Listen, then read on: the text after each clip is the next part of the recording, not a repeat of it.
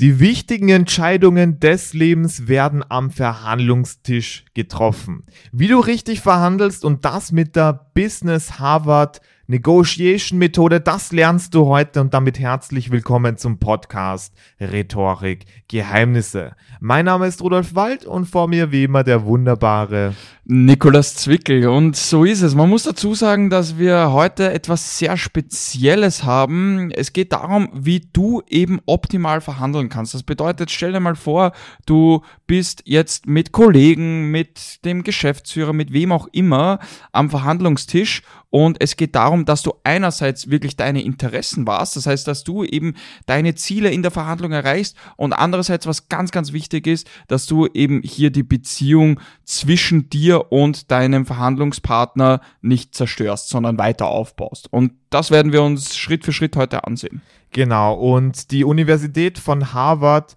haben da ein Projekt gestartet und zwar mit dem Ziel, alles über Verhandlungen zu lösen und zu klären, damit die Menschen, die äh, mit der Methode vertraut sind, wirklich eben, wie es der Nikolas gesagt hat, ihre Interessen wahren und die beste Win-Win-Lösung finden.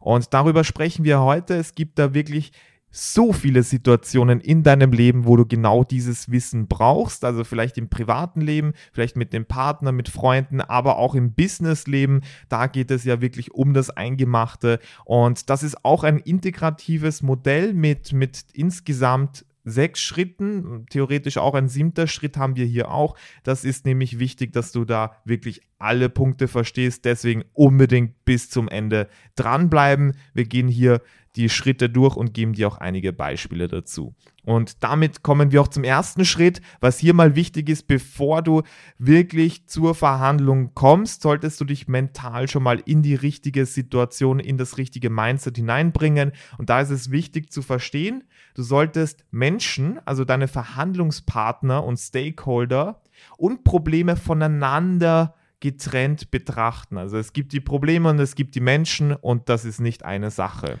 Genauso ist es. Also, ich meine, da fällt mir gleich klassisch Paul Watzlawick ein, Beziehungsebene, Sachebene. Und hier ist es ähnlich, dass du eben sozusagen den Verhandlungsgegenstand einerseits und dann die Beziehung zwischen dir und deinem Gegenüber andererseits wirklich unterscheidest. Das bedeutet, hier geht es darum, dass es wirklich da, also es geht darum, dass du die Beziehung aufrechterhältst und wenn es zum Beispiel Probleme oder auch verschiedene Meinungen beim Verhandlungsgegenstand, bei der Verhandlung selbst gibt, dass du das nicht auf die Beziehungsebene ziehst, weil dadurch verschmutzt du sie, wenn wir uns ehrlich sind. Ganz genau. Also hier ist es eben wichtig, ähm, dass du zwischen den Verhandlungsgegenstand per se einerseits und der Beziehung zwischen den anderen Personen andererseits einfach unterscheiden kannst. Also Beziehung, also zum Beispiel Freundschaft natürlich sehr wichtig, aber bei der Verhandlung geht es darum, wirklich da eine Win-Win-Situation herzustellen. Da sollte man sich dahingehend nicht zu sehr beeinflussen lassen und da hat man schon mal die besten Grundvoraussetzungen, wenn du merkst, okay, da gibt es die Beziehung auf der einen Seite, aber auch wirklich hier ein Ziel, das es zu erreichen gibt, ein Verhandlungsgegenstand. Das ist hier ganz wichtig. Genau, also zusammenfassend, wenn du merkst, okay, dass ihr seid nicht einer Meinung, zum Beispiel und es treten Probleme auf, dann nimm das nicht persönlich und schau auch, dass du das nicht eben kommunikativ so signalisierst, dass du jetzt in irgendeiner Art und Weise böse oder aggressiv oder was auch immer bist, sondern sieh das Ganze eben sachlich und schau, dass du die Beziehungsebene hier trotzdem auf, auf guter Ebene erhältst. Ja, also angenommen, du führst hier ein Unternehmen oder du bist in der Kundenbetreuung und da gibt es irgendwelche Klienten, die sich beschweren. Ja, äh, Beschweren ist im Prinzip auch eine Position. Äh, du vertrittst die andere Position, dass du das lösen möchtest. Natürlich so, dass du auch äh, Kosten und Mühen eben warst, also dass du eben deine Win-Win-Situation herstellst und da mit wenigen Aufwand das auch löst. Also das wäre das beste Outcome an dieser Stelle. Und da macht es keinen Sinn, wenn du sagst, ja, dieser, dieser Klient, dieser Kunde, da ist einfach, äh, das passt gar nicht und äh, du magst ihn persönlich irgendwie gar nicht. Da solltest du auf jeden Fall einen klaren Cut machen und einfach den Verhandlungsgegenstand betrachten. Also wie kann man das wirklich hier lösen? Und auf der anderen Seite gibt es die Beziehung-Ebene. Genau, ich denke, dieser Punkt ist klar. Ja, denke ich auch. Kommen wir zum nächsten Punkt und zwar, du solltest dich auf die Interessen konzentrieren und nicht auf die Positionen. Und was ist damit gemeint? Angenommen, äh, bleiben wir bei dem Beispiel, dass eine Reklamation von einem Kunden stattfindet. Okay, was ist sein Interesse? Sein Interesse ist vielleicht, dass er sich jetzt nicht, nicht sicher ist, ob ihr der richtige Partner seid. Das ist sein Interesse und sein Interesse ist schlussendlich, dass man da eine starke, sichere, zukunftsorientierte Beziehung eben hat. Und das ist sein Interesse und du kannst eben dadurch, dass du das im Kopf hast, dass das präsent ist, kannst du überlegen, okay, äh, welche Lösungen kann man hier bieten? Weil angenommen, der Kunde möchte einfach nur sein Geld zurück, das wäre eine Position, aber du kannst dich fragen, ja, warum möchte er sein Geld zurück? Naja, grundlegend möchte er sein Geld zurück, weil er irgendwie da die Vergütung hat und sich überlegen kann, okay, da kann ich trotzdem mit euch weiter Business machen und deswegen solltest du schauen, was sind die Interessen. Genauso ist es. Also da geht es einfach darum, dass du jetzt äh, keinen fixen Standpunkt einnimmst und sozusagen hier gleich mal mit Vorurteilen in die Verhandlung gehst und sagst, ja, das ist jetzt dieser Kunde, der beschwert sich, der, der möchte gleich das Geld zurück, sondern eben, dass du dahinter schaust, was sich dahinter versteckt, welche Interessen dahinter auch stecken und dann konzentriere dich auf diese Interessen und dadurch kannst du auch einfach wirklich in diesem Gespräch generieren und eine, eine Lösung generieren, weil du dich auf Interessen konzentrierst und nicht steif auf Positionen stecken bleibst. Ich meine, angenommen, du betreibst einen Hotel, einen Hotelbetrieb und irgendwie ein Kunde beschwert sich und möchte irgendwie das Geld zurück. Naja, warum möchte er das Geld zurück? Damit, damit er sich ein anderes Hotel nehmen kann, weil vielleicht irgendetwas nicht gepasst hat.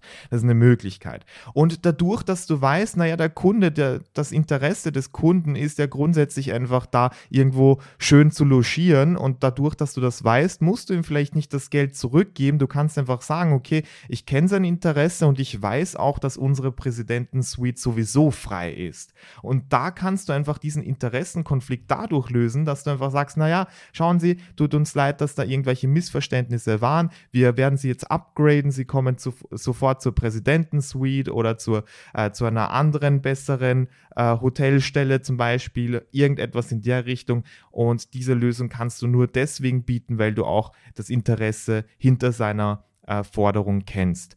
Und das ist nämlich wichtig und deswegen kannst du auch den dritten Schritt richtig gut meistern. Und der dritte Schritt nach der Harvard Negotiation Methode ist nämlich, dass du zuerst mal gemeinsam mit deinem Gegenüber sehr, sehr viele Optionen ausarbeitest und diese dann ähm, später im nächsten Schritt auch bewertest und auch später entscheidest. Aber hier bei diesem Schritt geht es einfach darum, was sind denn die Optionen? Was Gen könnten wir machen? Genau, und ich finde, ich finde, das äh, impliziert auch eine sehr, sehr wichtige Geisteshaltung beim Verhandeln, dass man nicht sozusagen gegeneinander kämpft, sondern wirklich miteinander Lösungen findet. Weil eben, wenn man hier versucht, nur sich selbst gut darzustellen und seine beste Lösung zu finden, ohne auf die Bedürfnisse der anderen Person einzugehen, dann wird das auch keine langfristige Geschäftsbeziehung oder generell Beziehung sein.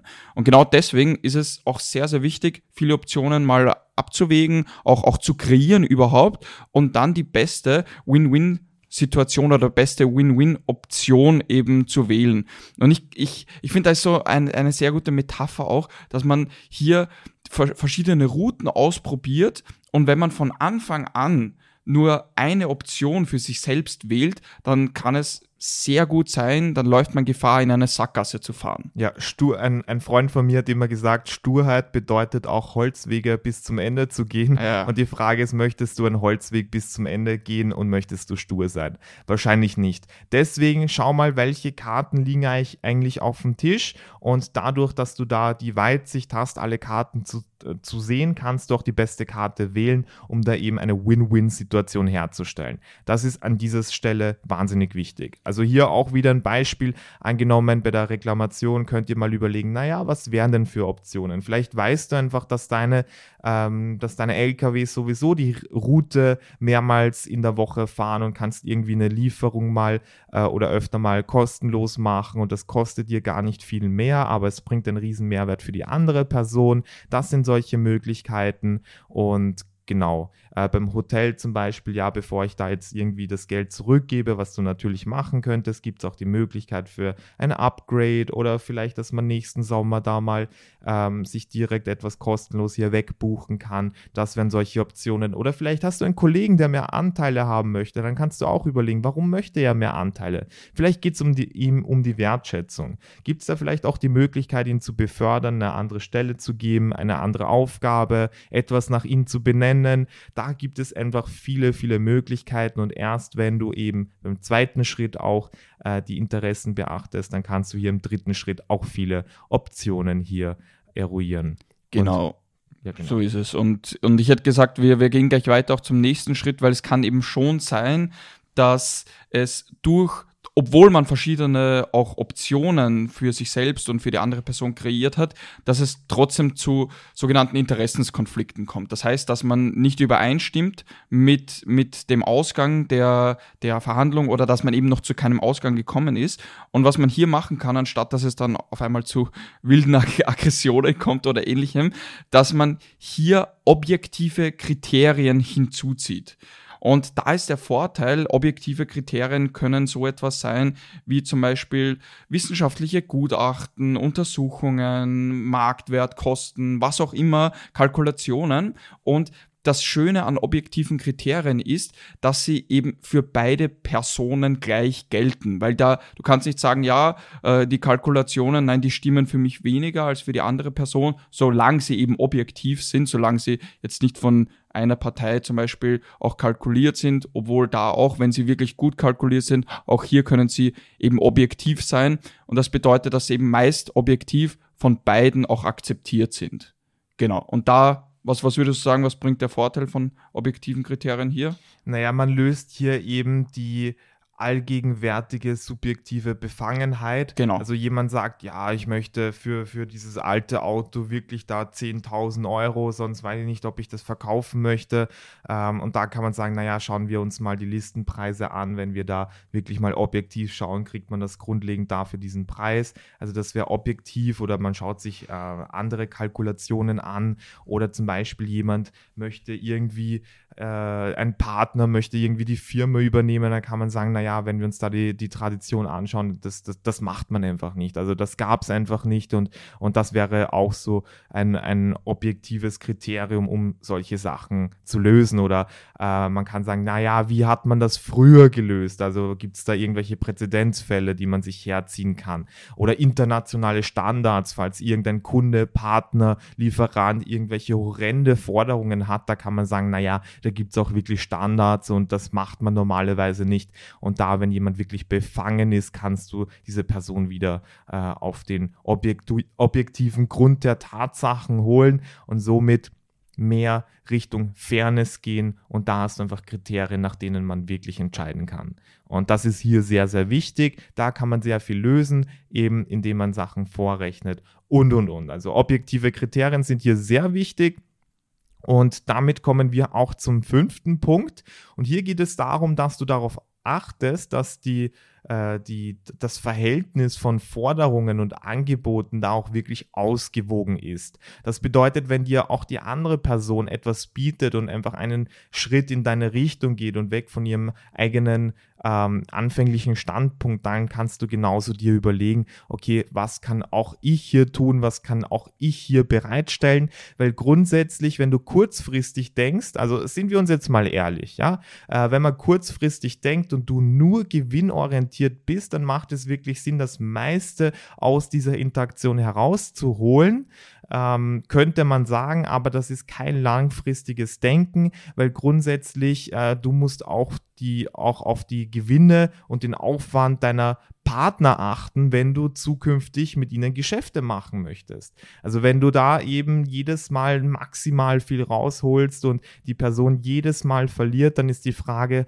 wie langfristig ist diese Beziehung, wie viel Sinn macht das? Und das ist hier auch äh, nicht nur ein, ein Denken, wo man sagt, ja, das ist sehr, sehr äh, gut und nett. Nein, es ist auch wirklich einfach wirtschaftlich so zu denken. Also was bringt sich das, wenn du einen Konflikt mit deinen Kollegen hast, dass du da irgendwie alles rausholst und deine Maximalforderung hier durchbringst, wenn der Kollege einfach äh, dich, dich nicht mehr mag oder, oder vielleicht kündigt oder sagt, ich habe mir was anderes äh, gesucht. Also das im, im Worst-Case-Szenario macht ja auch keinen Sinn. Und deswegen achte auf eine Ausgewogenheit von Forderungen und Angeboten. Und damit kommen wir auch zum nächsten Punkt. Genau, genau. Also der nächste Punkt, der sechste Punkt, da geht es darum, dass man einfach eine Entscheidung trifft. Das bedeutet, dass man sich eben für oder gegen eine Verhandlungsübereinkunft entscheidet und das auch vergleicht mit der besten Alternative. Das bedeutet, du gehst ja vor in eine Verhandlung auch hinein. Butner nennt man das Ganze auch Best Alternative to a Negotiated Agreement. Das heißt, du überlegst dir, okay, was wäre so deine Alternative und passt das für dich, die Verhandlungsübereinkunft, passt das für dich, dass das übersteigt die, die, diese Alternative? Wenn ja, dann gibt es meistens eine Verhandlungsübereinkunft. Wenn nein, dann entscheidest du dich einfach für die Alternative. Und das ist ziemlich simpel, ziemlich einfach und auch sehr, sehr gut, damit man hier abgesichert ist.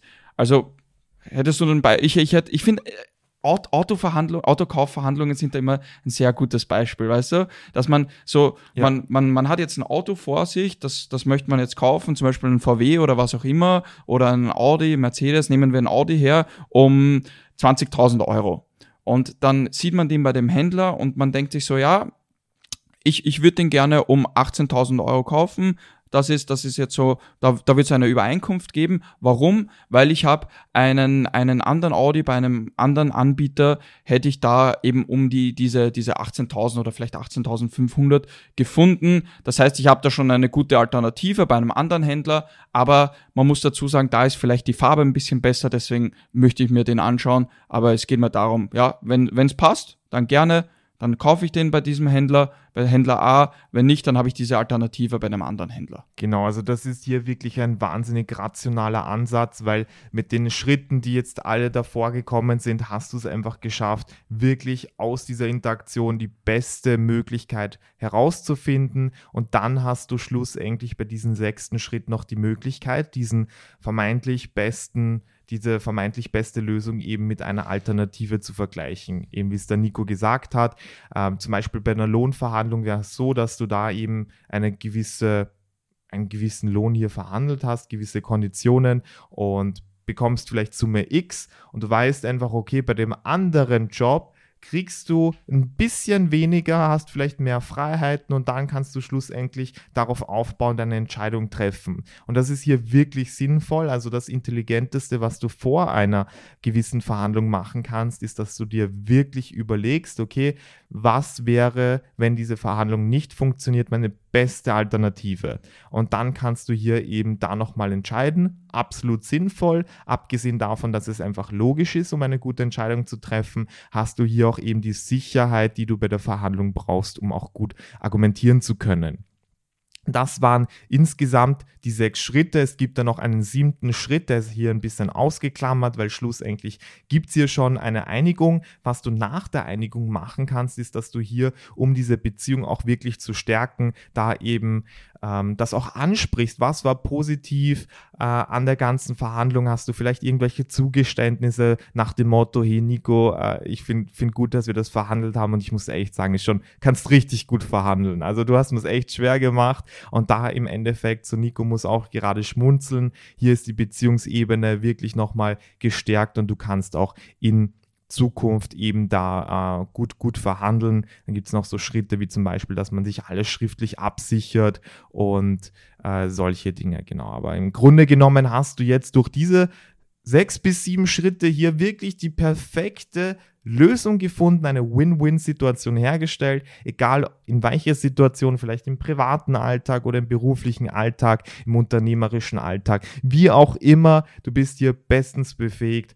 richtig zu verhandeln. Genau so ist es. Also bei der nächsten Verhandlung wirst du merken, okay, passt, setze ich Schritt 1, 2, 3, 4, 5, 6, 7 um und habe schon eine richtig gute Verhandlung dann hinter mir.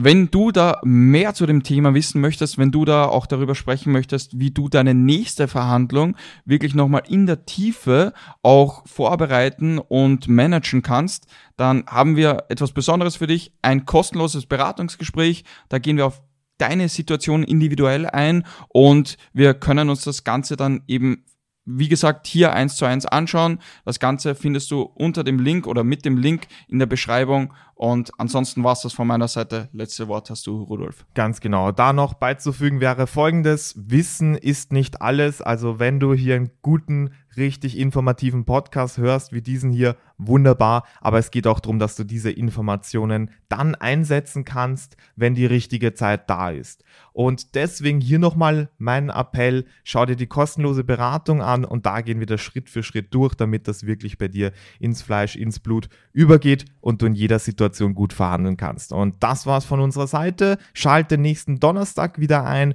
Jeden Donnerstag ist Rhetoriktag und bis bald.